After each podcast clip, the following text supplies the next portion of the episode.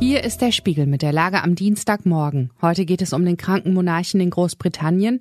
Wir blicken auf Donald Trumps Trick bei der Vorwahl in Nevada und wir befassen uns mit der Frage, ob SUV-Fahrer zu Unrecht gemobbt werden. Spiegelredakteur Roland Nelles hat diese Lage geschrieben. Unter Mikrofon ist Ivi Strüving.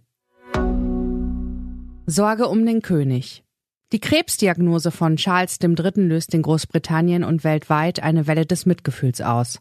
US-Präsident Joe Biden sagt Zitat Ich mache mir Sorgen um ihn. Frankreichs Präsident Emmanuel Macron wünscht eine schnelle Genesung. Charles zweiter Sohn Harry, der inzwischen in Kalifornien lebt, will den Vater in London besuchen.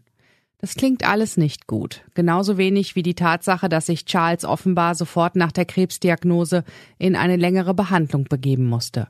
Um welche Krebsart es sich bei ihm genau handelt, teilte der Palast nicht mit. Das ist zwar verständlich, es dürfte aber die Spekulationen über den Gesundheitszustand des Monarchen anheizen. Einige britische Medien rufen bereits diskret die offizielle Thronfolge im Königreich in Erinnerung. Nur für den Fall der Fälle. Zunächst wäre der erstgeborene Sohn Prinz William als König an der Reihe. Dann dessen Kinder George, Charlotte, Louis. Harry folgt an fünfter Stelle. Die gute Nachricht ist, dass die Windsors generell aus hartem Holz geschnitzt sind. Charles Mutter Elisabeth II. wurde immerhin 96 Jahre alt. Sein Vater Philipp erreichte sogar 99 Jahre. Der britische Premier Rishi Sunak zeigte sich denn auch zuversichtlich, dass Charles schon in kürzester Zeit wieder ganz genesen und im Vollbesitz seiner Kräfte sein werde. Trumps nächster Trick. Der Vorwahlreigen der US-Parteien geht heute weiter. Diesmal wird im Bundesstaat Nevada abgestimmt. Bei den Demokraten wird US-Präsident Joe Biden die Abstimmung unter den Mitgliedern sicher gewinnen.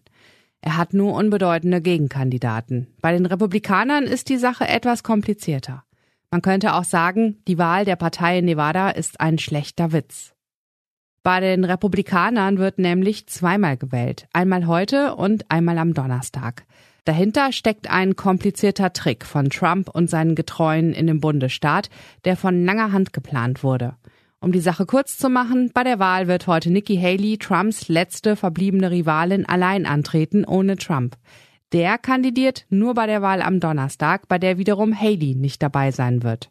Die entscheidende Wahl ist aber die am Donnerstag, der sogenannte Kaukus. Da werden an den Sieger die Delegiertenstimmen für den Parteitag im Juli vergeben.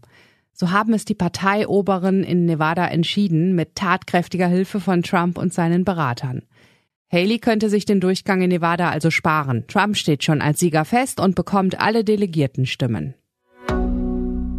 Böser, böser SUV. Wer ein Auto der SUV-Klasse sein eigen nennt, muss derzeit nicht nur mit bösen Blicken von Klimaschützern rechnen.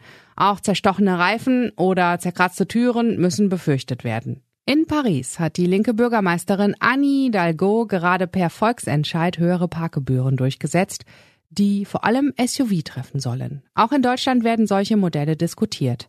Doch werden SUV-Fahrer zu Unrecht gemobbt? Nils Viktor Sorge, Teamleiter Mobilität im Wissenschaftsressort des Spiegel, meint, ja. In einem Kommentar schreibt er Zitat, Neue SUV sind inzwischen im Schnitt nicht nur schwächer motorisiert als etwa Mittelklassewagen, sondern auch leichter. Ein Kombi wie etwa der neue VW Passat sei sogar schwerer und länger als viele SUV. Aber die Bauart, so Sorge, sei sozial vollkommen akzeptiert und geradezu ein Sinnbild der Vernunft. Einen Aufschrei gegen das Autosegment Kombi werde es sicher nicht geben. Warum auch? Das SUV und seine Fahrer stehen als Bösewichte ja schon fest. Was sonst noch wichtig ist. Zuletzt stand mehrfach die Polizei bei Nikki Haley vor der Tür wegen sogenannter Swatting-Vorfälle. Nun ersucht die Konkurrentin von Donald Trump besondere Bewachung. Vor einer Debatte mit seiner republikanischen Gegnerin Nikki Haley drückt sich Donald Trump. Stattdessen würde er gern mit Joe Biden streiten. Der US-Präsident reagierte mit bissigem Humor. Finanzminister Lindner und Wirtschaftsminister Habeck haben eine Diskussion über Steuersenkungen für Unternehmen angestoßen.